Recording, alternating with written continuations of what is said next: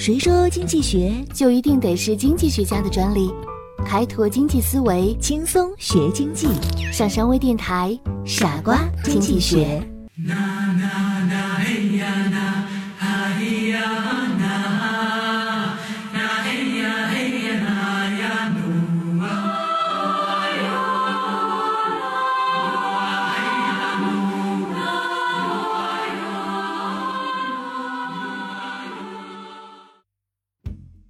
欢迎收听今天的傻瓜经济学，我是上山。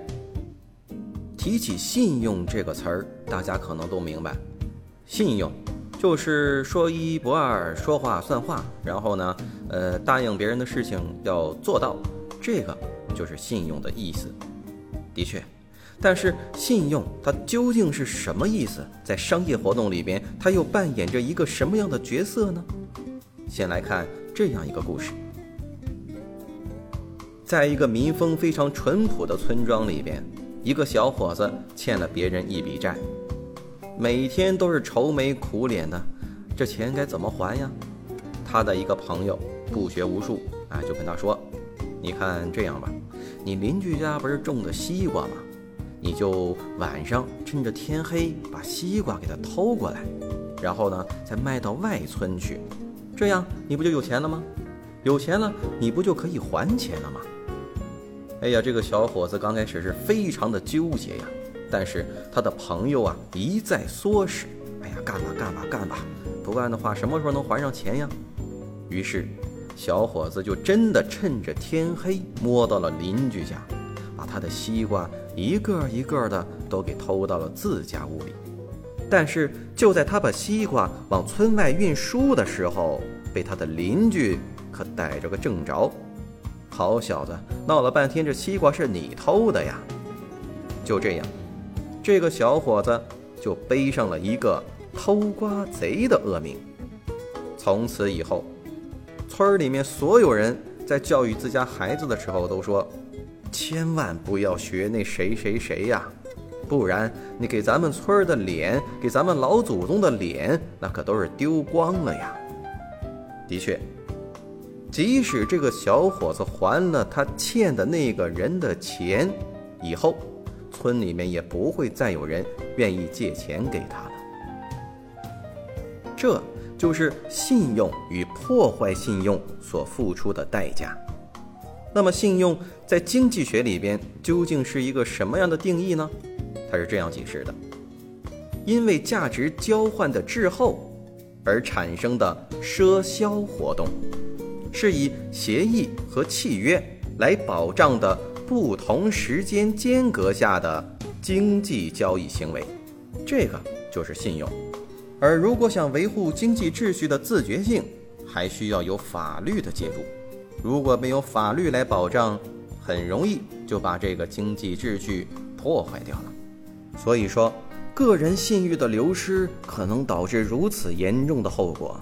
对于一家企业而言，信用那就更不用说了。各位企业家朋友们，企业之所以能够持久的发展，除了在产品上有不断的开拓之外，更重要的就是和别的企业建立起一种长期、稳定、良好的关系，企业的产品才会有销路。曾有人说，诚信是企业的生命与灵魂，没有诚信。企业就像得了软骨病一样，没有凝聚力，没有号召力，就像行尸走肉一般。这个并不难理解。通过我们在电台和电视台上看到的所有的广告，假如它的信用出现了危机，它的产品是一落千丈，重要性自然不言而喻吧。说到信用，我们还要联系上一个词儿，叫信用卡。这个大家都不陌生，信用卡的出现和发展又是怎么回事呢？它有这样一段叙事：一天，一个叫麦克纳马拉的美国商人，在纽约的一家饭店请客吃饭。来来来，打电话给他们说，今晚我坐庄，都来这儿吃饭啊！哎呀，大家吃的是非常的开心呢。等到了结账的时候，这个叫麦克纳马拉的人一摸兜，发现，哎呦喂，我这钱包没带呀！这怎么办呢？太囧了，只好打电话给他的妻子。哎，赶紧过来，把那个账给结了，没带钱。就是这件事儿让他脑袋灵光一闪，哎，为什么不用信用来作为一种货币的代替产品？比如说叫信用卡。所以，在一九二零年，他和朋友共同创建了一家叫做“大来俱乐部”，而这个俱乐部就为会员提供一种证明自己的身份与支付能力的卡片。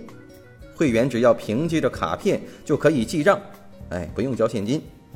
后来，随着银行信用的介入，这种商业信用卡渐渐地变成了以银行信用为特征的信用卡，也就是说，我们现在兜里面经常能用到的那种商业信用卡。信用卡一经面世，很快风靡起来了。我们不难看出。信用卡的出现初衷就是给人们提供一种信用的凭证，让人们可以知道哦，你是有偿还经济的这个能力的，所以呢，可以得到一定的信贷额度。